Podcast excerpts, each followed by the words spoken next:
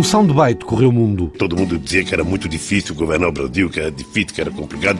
Eu não achei nada complicado, achei até gostoso demais. É gostoso demais. Foi durante oito anos. Eu, sinceramente, eu tenho consciência que eu vou entregar um outro país. Um país com gente menos pobre, um país com os trabalhadores ganhando mais, um país com a democracia mais consolidada. O som que mordeu, que mordiscou com a doçura de sotaque os ouvidos do mundo. Hoje o Lula é personalidade global, né? Mundial. O soundbite do antigo presidente da chamada personalidade global. O Brasil está vivendo uma fase muito importante de crescimento, de consolidação, que pode nos levar a ser, dentro de cinco ou seis anos, a quinta economia mundial. O eco mediático do antigo metalúrgico, do antigo sindicalista, desaguou também num recado interno.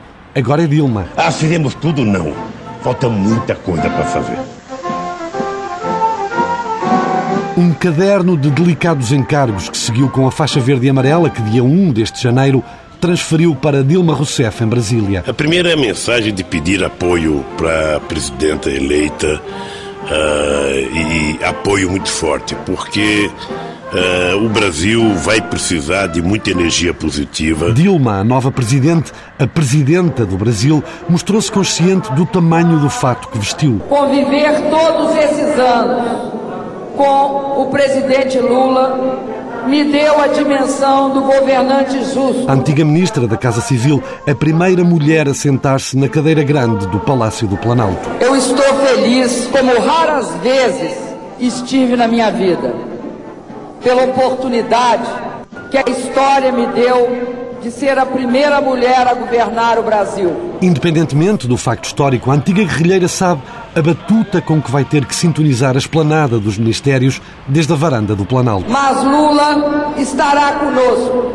Sei que a distância de um cargo nada significa. Dilma sabe que carrega em ombros o peso dos 87% de popularidade do antecessor. Ele é a surpresa do século, não é na década do século. Sabe a lente com que o povo, os 192 milhões de brasileiros, a vão mirar, focar. Eu espero que Dilma seja a cabeça e Lula seja o pescoço. E sabe a farda, a imagem que o espelho do Brasil quer que reflita. Olha, com a Dilma, acho que é tudo. É o governo do Lula seguindo à frente. Ou mais do que isso, mais do que continuidade. Eu digo além, que a Dilma, além de ser a continuidade do governo Lula, é o avanço do governo Lula. O avanço, o passo em frente. Saberei consolidar e avançar nesta obra de transformação do Brasil. Rousseff, a antiga revolucionária, a dama de ferro com o sotaque de samba, herda um país estruturalmente desigual. Continua sendo o Brasil uma sociedade de extremos. Toma como herança eleitoral uma nação de anacronismos, um Brasil a várias velocidades. O Brasil entrou no século XXI, mas permanece com o pé fixado no século XX, que está no século XIX. Nós estamos entrando simultaneamente no século XXI e no século XX. E entrou, tempos sobrepostos à parte, agora numa nova fase, uma outra fase, 2011, entrou na terceira presidência do Partido dos Trabalhadores de Lula. Lula lá, brilha uma estrela. Oito anos depois, outra cara, outra figura e um retoque no hino de campanha que voltou a sair vitorioso. E Dilma chegou lá, à semelhança do antecessor Lula, quebrou de imediato o protocolo, beijou a bandeira do Brasil em plena parada militar. Virou-se a página, agora Dilma. Ela não poderá contar com o carisma do Lula, com, enfim, a, a incontestável liderança popular que o Lula tem, enfim, a proeminência sobre as massas brasileiras, de trabalhadores, etc. Desde o gabinete que ocupava na USP o sociólogo do trabalho Rui Braga, antigo militante do PP. Tive a oportunidade de conhecer o presidente pessoalmente, militei no PT muitos anos da minha vida. Rui Braga, agora o académico, não antevê mesmo assim, ou talvez por isso, grandes alterações na rota de governação. Uh, se não houver nenhuma crise muito profunda, ela também provavelmente vai manter a, as mesmas características atuais. No essencial, eles são muito parecidos. E se mudanças de estilo houver, serão reduzidas, quase imperceptíveis. Eu acho que existem diferenças no interior de um ciclo que representa uma grande continuidade. Aqui, o catolicismo não apagou outras tradições. Em toda parte, São fortes as marcas africanas e indígenas e seu linguajar. Vamos a um quilombo. Quilombos são comunidades negras rurais. Comunidades negras rurais criadas por antigos escravos que fugiram antes da abolição. Que vêm na sua luta desde o mais simbolicamente o quilombo de Palmares, né? que simboliza a luta do, do negro no Brasil e continuamos a luta né, até o dia de hoje. São comunidades negras. A placa vê-se da estrada, da famosa Estrada Rio Santo. É, aqui é o quilombo Campina Independência, é, que fica Paraty, a 15 quilômetros de Paraty, da cidade de Paraty, Rio de Janeiro. No Campinho da Independência vivem agora 450 pessoas, 450 pessoas de pele escura. Eu sou Wagner, mais conhecido como Vaguinho, sou presidente da MOC, que é a Associação de Moradores do Quilombo do Campinho, essa comunidade aqui. Sentado num dos alpendes, Wagner, Vaguinho, considera que Lula até fez um bom trabalho, mas falhou, frustrou as expectativas dos habitantes dos quilombos, os quilombolas. Em questões estruturantes, né, é, para as populações tradicionais, para as comunidades quilombolas, sim, faltou muito, falta muito, de fato. Por isso, o líder comunitário sabe de cor o que a população negra que representa espera de Dilma Rousseff. Sabe de cor. A memória está viva ainda. Mas a população negra no Brasil, ela sempre foi a mão de obra, né, para o desenvolvimento do Brasil. E algum, muitas vezes a mão de obra escrava. Assim. E mais de um século depois da abolição da escravatura, a mesma memória de cor coletiva continua com marcas. Com certeza.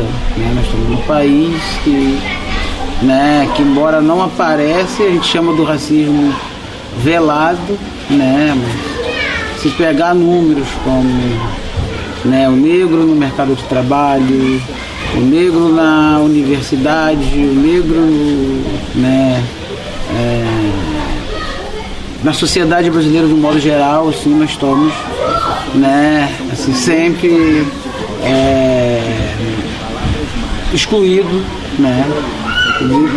Que vem num processo histórico nesse Brasil, então... E porque vive neste país, neste Brasil, Wagner quer que Dilma ajude a esbater essa estatística de preconceito. Ah, é isso, é o reflexo do racismo. Então, o racismo está aí. Com seus diferentes sotaques, o Brasil é o maior país católico do mundo. No país mais católico do mundo resiste ainda muita gente sem terra. O MST hoje tem ainda nas beiras de rodovia em acampamento mais de 90 mil famílias acampadas. Mais de 90 mil famílias à beira das estradas deste imenso Brasil. Um outro retrato do país que o MST, o Movimento dos Sem Terra, quer fazer chegar de novo às mãos de Dilma, às prioridades do Palácio do Planalto. E o que nos preocupa é que o Brasil ainda continua sendo uma potência do ponto de vista da sua produção agrícola, marcado pela é, uso de mão de obra barato, com péssimas qualidades de trabalho e com uso intensivo dos recursos naturais brasileiros: solo, água, biodiversidade. E se Lula, antigo companheiro de manifestações, agradou, deixou também muito por fazer. E nas nossas avaliações, o governo Lula assentou menos de 100 mil famílias no MST. Então, um número muito baixo. Feita esta curta análise, João Paulo Rodrigues atira, desde o gabinete da sede do MST em São Paulo, algumas notas para o tal caderno de encargos de Dilma Rousseff. Continuamos a luta, porque nós vamos ter que resolver esses dois passivos, que é terra e que é crédito para melhorar as condições de vida dos assentados. E claro está, o líder dos Sem Terra coloca nas prioridades de Dilma a expectativa do movimento. Um governo Dilma, na nossa avaliação, vai ser um governo de muitas contradições, que vai ter como marco uma política de desenvolvimento nacionalista e que possivelmente vai ser um governo que vai dialogar com muitos povos do mundo, com a política internacional voltada para a América Latina, Cuba, Venezuela, Bolívia, possivelmente outros países da África e assim por diante. E deixa um desejo, um pedido em forma de abraço de boa sorte à nova Presidente.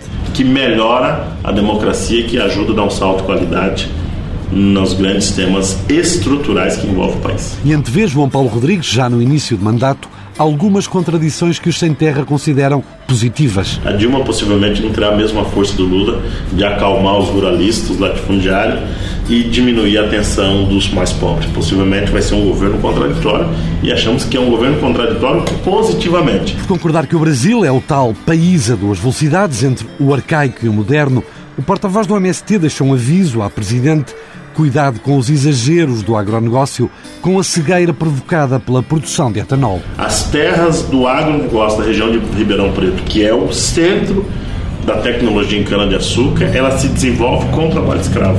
Então essa combinação do arcaico, do moderno com o atrasado, ela está presente. Trabalhador brasileiro, garçom, garçonete, jurista, pedreiro,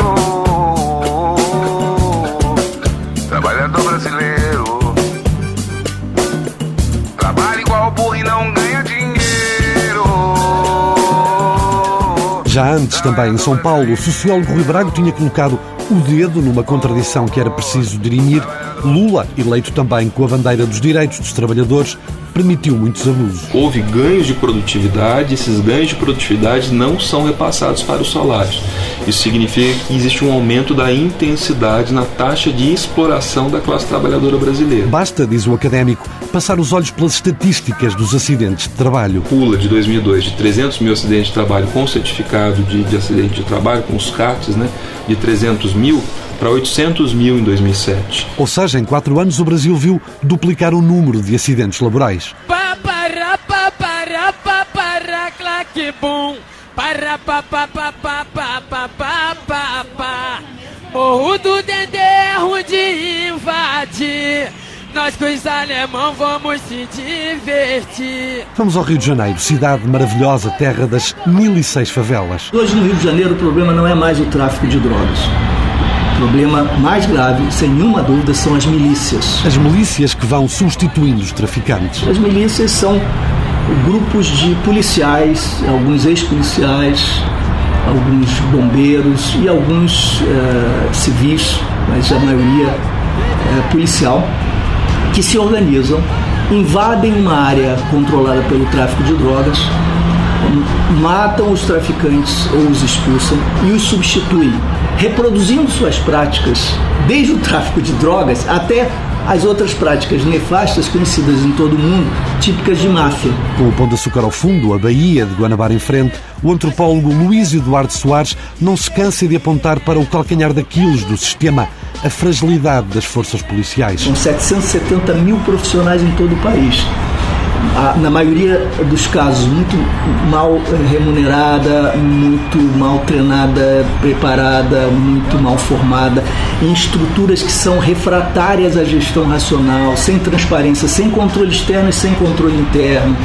É, funcionando anarquicamente, espontaneisticamente, voluntaristicamente, sem estratégias, sem diagnóstico, sem planejamento, sem avaliação é, num ambiente de disputas internas. É claro que isso serve ao avanço da corrupção e da brutalidade. O resultado salta à vista, alerta, a polícia do Rio de Janeiro é a que mais morre e a que mais mata em todo o mundo.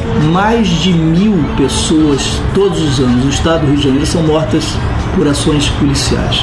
Mais de mil é, isso ao longo de muitos anos. O antigo secretário nacional de segurança do primeiro governo Lula, uma espécie de ministro da administração interna, é também o autor do guião do filme Tropa de Elite. Conhece os vícios do sistema, da grande roda viciada que vitimiza as próprias polícias. Os policiais não são os maus da história. Nós mostramos no livro e no filme, eles são massacrados por uma instituição que os orienta numa certa linha eh, e que depois os joga às feras. No novo filme Tropa de Elite 2, estreado em outubro, Luís Eduardo Soares e antigos polícias retratam a realidade das milícias que já ocupam 100 das mais de mil favelas do Rio. Hoje o número eh, já supera do, do tráfico, pelos dados que nós temos, mais de 100 eh, comunidades são controladas por milícias e uh, no tráfico nós estaríamos uns 90, 80, mas em declínio. Quer dizer, o tráfico é evidentemente já uma dinâmica de declínio. O antropólogo investigou o fenómeno, conhece bem o modo de agir destes grupos. É uma justiça própria, terrível, selvagem, despótica, que é exibida para a comunidade como forma de aterrorizá-la. Por detrás deste raciocínio está um recado claro a Dilma Rousseff. As milícias não cresceram senão à sombra do poder, senão contando com mais do que a negligência e a indiferença, contando com a cumplicidade ativa do poder. Elas são parte do poder. E Dilma, que entrou no Palácio do Planalto dias depois de mais de 20 mil agentes de segurança terem tomado o complexo do Alemão, um conjunto de favelas outrora dominado por traficantes, tem agora também de enfrentar a defesa que alguns políticos fizeram das milícias. Pensavam que poderiam usar esse instrumento paralelo que, ainda que de modo terrorista, eliminaria uh, o, o, o, tráfico e salvaria a cidade do Rio de Janeiro para a paz, a prosperidade e a segurança. E por isso, avisa ao investigador, com a conivência, se não mesmo com o apoio de alguns políticos, foram invadindo as favelas da cidade e o terror, já não o narcotráfico, está de novo instalado. E se algum popular, algum residente nessas áreas sob ocupação territorial assim drástica, se algum popular se recusa a pagar ou a pagar tanto quanto lhes é, é pedido, é, esse popular será justiçado, entre aspas, será exemplarmente castigado.